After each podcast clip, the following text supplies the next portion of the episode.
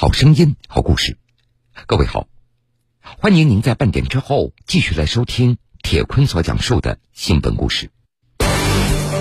路边摊主借用路人手机用一用，牵出一起电信诈骗案。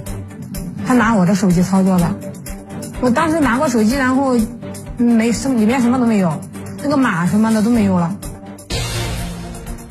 一天被骗走八万元，只因聊天群里的一则广告。我就说我不再偷了，我的钱你把本金返给我就行。然后他又不再返回，因你操作有误，这个钱拿不出来了。到底谁发的广告？警方寻找线索。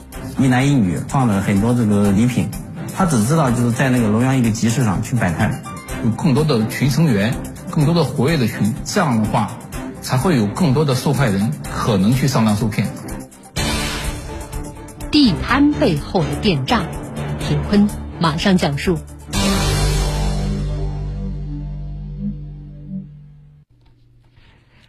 今年的六月十六号是山东滕州市龙阳镇的集市的日子。每逢赶集，很多附近的商贩就会聚集在这里售卖商品。村民满女士下了班以后，也来到集市上，准备为孩子买一点东西。就是当时下了班之后赶集嘛，然后听见他们在那用喇叭喊嘛，就是扫码免费领东西。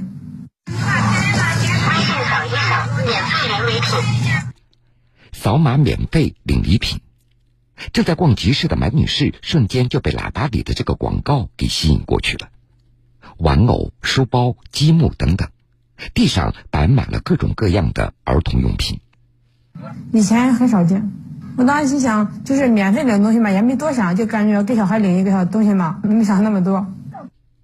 经过挑选，满女士给孩子选择了一款儿童书包，但是摊主告诉她，要想拿到这款书包，只需要借满女士的手机用一用。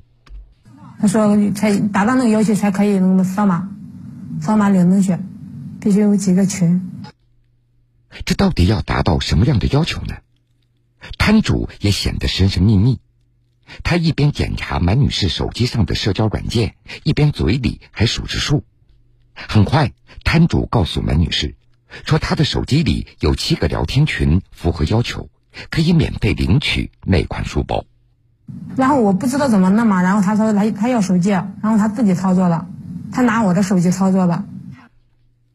只见摊主一边拿着满女士的手机在操作，一边用另外一部手机在录像。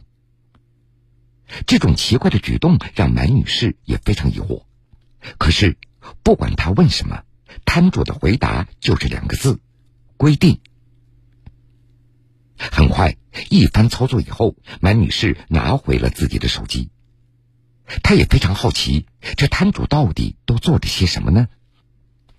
我当时拿过手机，然后没什里面什么都没有，跟我以前那个一模一样的，那个码什么的都没有了，就是他他扫的那个码二维码了什么东西，然后我那个群里面也没有他发的东西。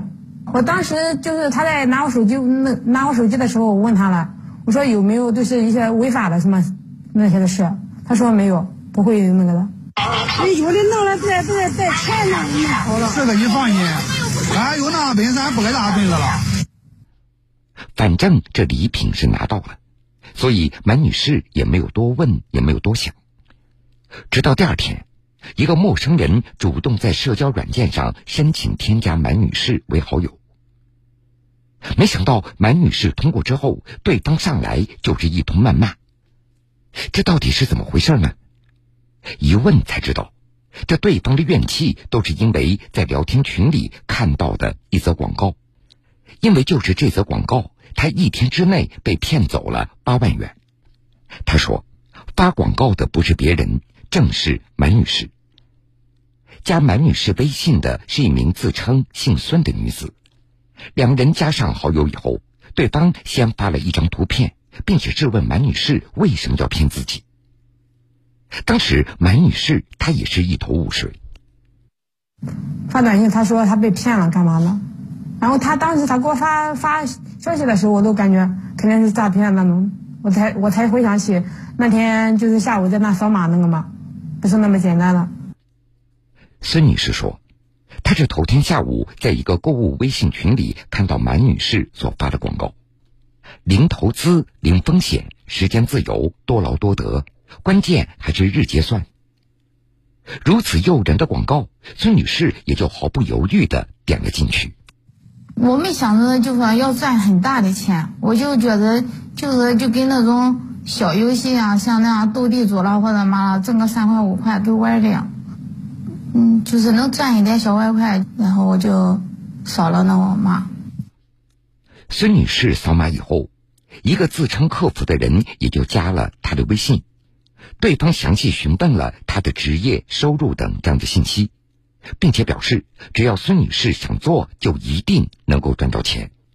一开始一开始的时候，他就说没有什么嗯难操作的，就是抖音点赞，或者是就是给别人发发评论什么的，这样赚钱。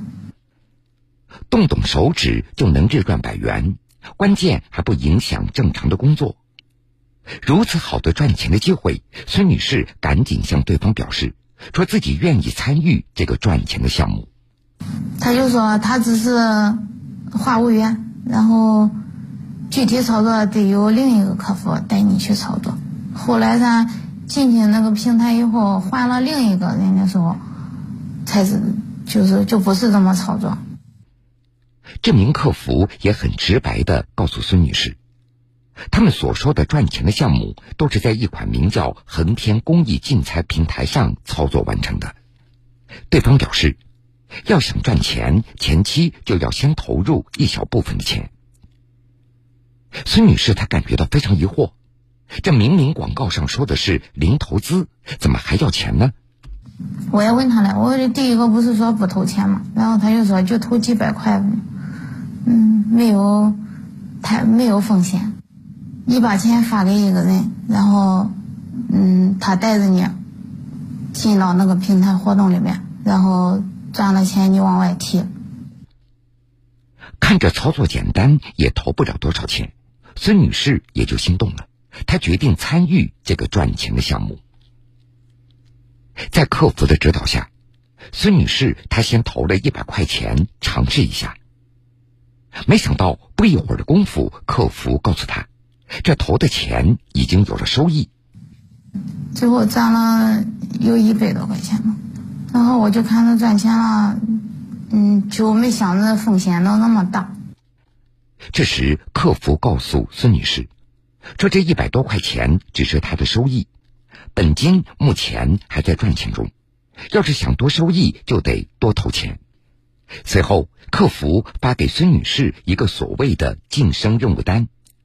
里面共有 A、B、C、D、E 五个任务，每个任务的后面有相对需要投资的钱数以及提现的金额。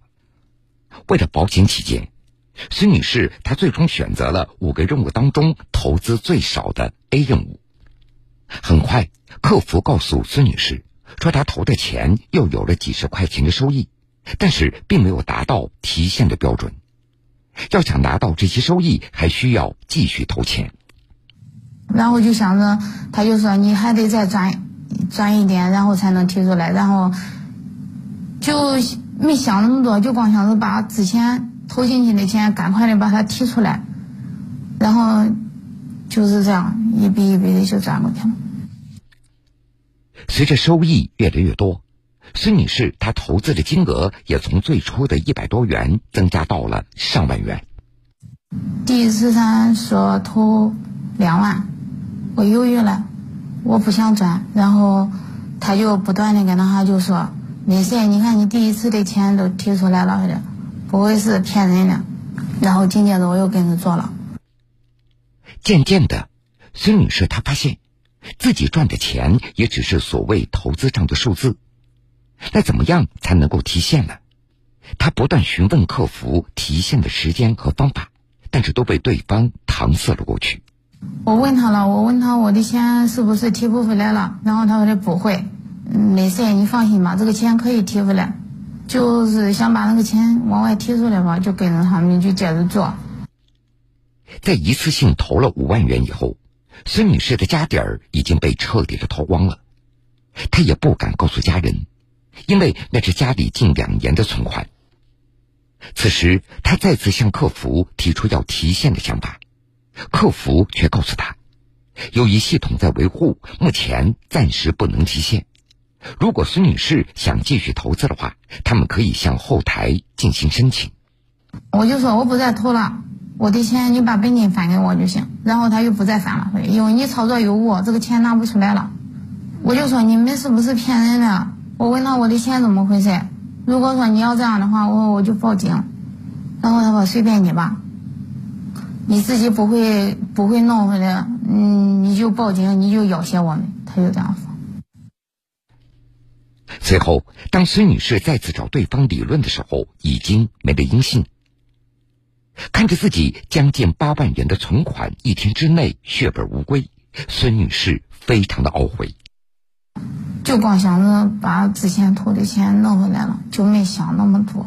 第二天早晨的时候就来报警了，中间一晚上没没休息，就是不断的跟他联系，不断的问他，然后再给什什么信息他都不再回复了。路边摊主借用路人手机用一用，牵出一起电信诈骗案。他拿我的手机操作的，我当时拿过手机，然后没什里面什么都没有，那个码什么的都没有了。一天被骗走八万元，只因聊天群里的一则广告。我就说我不再投了，我的钱你把本金返给我就行。然后他又不再返了，因为你操作有误，这个钱拿不出来了。到底谁发的广告？警方寻找线索。一男一女放了很多这个礼品，他只知道就是在那个龙阳一个集市上去摆摊，有更多的群成员，更多的活跃的群，这样的话。才会有更多的受害人可能去上当受骗。地摊背后的电诈，铁坤继续讲述。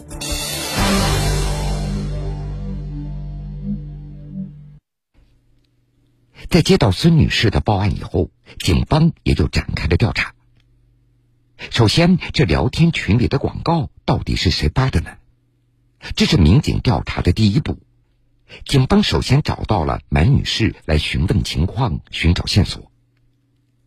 滕州市公安局刑侦大队反电诈中队民警，一男一女放了很多这个礼品，他只知道就是在那个龙阳一个集市上去摆摊。满女士告诉民警，这一男一女的摊位的前面停放着一辆红色三轮摩托车，很多商品就摆放在地上。当民警调取满女士手机，试图查看广告内容的时候，却发现她的微信里根本没有任何发广告的痕迹。满女士说：“当时摊主发完以后，也就直接删除了。如果不是孙女士找她理论，她到现在都不知道摊主到底都发了些什么。因为他删除了，他是就相当于是物理接触的，他没有其他任何的联系，任何的联系方式，也没有任何的资金交流。”所以找起来当时也是比较复杂的，我们只有一个信息，就是因为什么信息呢？就是我们认为，既然他做这一块的话，他肯定他不可能做这一次他就不再做了，他可能下一步还会去这些集市上继续操作这个过程。所以说，我们就下一步就主要的工作重点就放在这各个乡镇的这些集市上了，就是去哎侦侦查是不是他在哪一个集市继续做这一块，多条线索并进。警方一方面对近期滕州市各乡镇的集市进行排查，另一方面对龙阳镇集市上的视频摄像头进行梳理。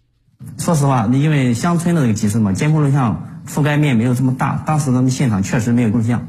但是我们也是怀疑他肯定他下一步还会去，对吧？他做这个工作他还会去那个集市，因为因为那个集市人比较多，他还会去那个集市继续推。一周以后，龙阳镇的集市再次开始。那么，犯罪嫌疑人真的会来这里吗？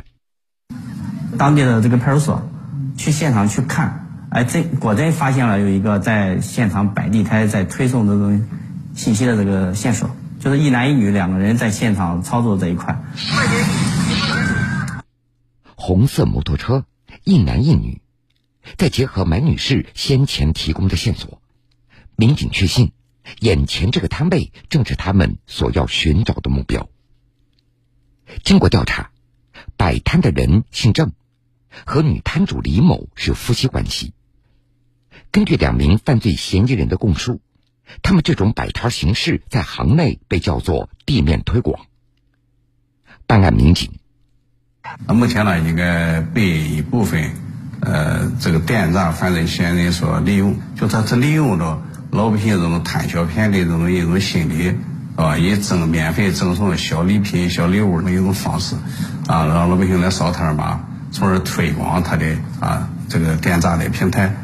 呃，或者是从中获取呃这些群众的一些相关的个人信息，啊，最终实现他电诈的这个目的。犯罪嫌疑人郑某供述，二零二一年四月底，他准备自己做点小生意补贴家用，于是就在网上搜索一些低收入高回报的一些项目，看到有人在招聘地面推广员，他就报了名。很快，对方发来了一段教学视频。犯罪嫌疑人郑某，就是把这个二维码那个图片，呃，发到群里面，发到群里面之后发到朋友圈，之后接着删除了。他给那个视频里头就是说也有摆的玩具。犯罪嫌疑人郑某购买了一些儿童用品以后，开始在各个农村集市上摆摊儿。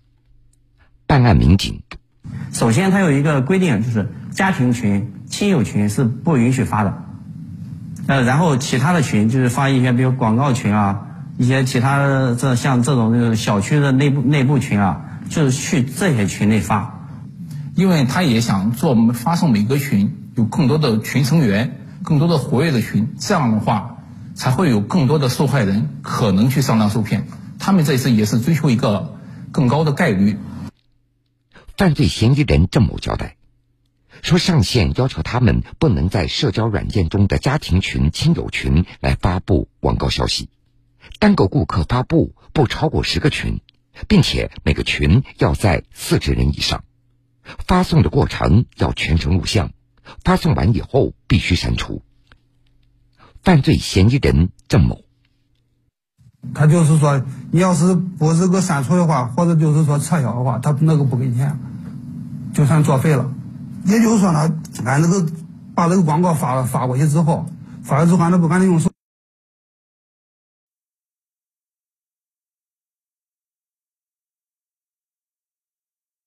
我根据犯罪嫌疑人郑某的供述，那些所谓的零投资、零风险、日结算的广告，起初他也被吸引过，并且也投了钱。上当受骗之后，他竟然以此为手段。专门来做推广诈骗广告这个环节。那么，在郑某的背后，到底还有多少个层级？谁又是这个团伙的顶层呢？办案民警，就是我们通过这个郑某郑某提供的这个聊天工具，就是和上线的聊天工具，以及他收款的这个支付工具，我们对这一个资金流、一个信息流进行研判，发现了他的上线是王某和李某，发现两个人都是没有职业的。进账是比较大的，每天都有一两万，这就是有可疑的地方。当时发现是在泰安市居住啊，我们掌握了他这个居住地点以后，我们就组织了对他的进行一个抓捕。你看威严呀，威严呀！我老娘，知道知道。通过我们前期的侦查和后期的审讯，他这个下线有多达二三十人呢。根据犯罪嫌疑人王某的供述。在他的上面还有上级，每天分发给下级的任务都是上级通过一个叫做“九鼎”的聊天群所发布的。在这个工作群里面，他们是有这个标注的，比如说群主、群管理，然后根据这个王某的供述，这群管理某一个群管理，他负责什么？就是邢某是总负责人，然后王某是主要负责这个资金就是统计结算的，他会把所有的结算金额统计完之后报告给邢某。然后金某和陈某，他主要就是负责统计这个数字，就是发送群的一个数字以及这个合格率的这个情况。呃，我们感觉有可能就邢某这一级是在这个做引流这一块的可能最顶层。根据线索，警方在河南安阳将邢某、金某等四名犯罪嫌疑人一举抓获。那么，这个犯罪团伙会是这条地面推广链的顶层吗？但是我们抓获他之后，发现他确实不是最顶层，发现他们上线所有的这个 IP 地址全都是境外的，有这个当时发现的可能是有马来西亚的、有迪拜的，还有缅北的，可能研判的这个难度就比较大了。那么，犯罪嫌疑人邢某，他又是怎么样跟境外的诈骗团伙联系上的呢？这个人也是比较懒惰的，他也没有其他的工作干，就想找一些比较简单的、赚钱快的一些工作。所以他就去网络上，哎，去下载一些聊天软件啦，接触到这一块的信息，然后他去加对方的这个好友，主动给对方联系。根据邢某的供述，他每天会以一个群二十到二十五元的价格，从身处境外的上线诈骗人员处来领取到二维码，然后将这些隐藏诈骗信息的二维码再发给他的下线。这些下线遍布全国多地。具体有多少人，连邢某他自己都说不清了。各层级下线完成推广以后，将任务再逐级汇总到邢某处，邢某会从中以每个群二到三元的价格抽成。警方侦查发现，犯罪嫌疑人邢某从事店面推广的时间虽然不长，但是已经从中获利一百多万元。我们每一个人都应该始终的坚信，天上永远不会。掉馅饼，也永远没有免费的午餐。即使再小的这个商品，它有一定的价值。那么这些人为什么免费送你这些东西？啊，他有他的企图，那么他有他的目的。所以我觉得，一般的群众主要千万不要贪小便宜、上大当啊，最后造成一些呃财产一些大的损失。目前，这起案件中的多名犯罪嫌疑人已经被检察院审查起诉。有关诈骗二维码背后的线索仍然在深挖之中。新闻故事精彩继续，欢迎各位继续来收听新闻故事。在地摊上扫码，没想到就是因为聊天群里的一则广告，一天之内就被骗走了八万元。而有的被害者，只是因为接了一通电话，十一万的养老金。顿时也没了。近日，江苏宿迁市民胡大爷接到一个陌生来电，对方自称是某市公安局的民警，说胡大爷涉嫌一起诈骗案件，需要接受警方调查。胡大爷非常疑惑，自己一辈子老老实实，怎么会涉嫌案件呢？对方也听出了老人的疑虑，随后指导胡大爷上网搜索所谓的逮捕证。这一看吓了一大跳，这逮捕证上的确有关于胡大爷的照片、身份证号等这样的真实的信息。胡大爷一下子慌了，他赶紧辩称想要证明自己的清白。宿迁市公安局民警张耀文，接下来就是老套路。骗子说是为了他的资金安全，需要胡大爷将家中所有的钱汇到一个调查账户接受调查，待案件结束后立即返还，并一再强调要保密。于是胡大爷就将家中十一万元积蓄都打到了骗子的账户。警方提醒，公检法机关作为执法部门，不会使用电话方式对所谓的涉嫌犯罪等这样的问题进行调查处理。在接到陌生人要求转账汇款的电话时，要立即挂掉电话，及时与家人或者公安机关取得联系，第一时间识破骗局，防止财产损失。好的，各位，非常感谢您收听了这个时间段铁坤所讲述的新闻故事。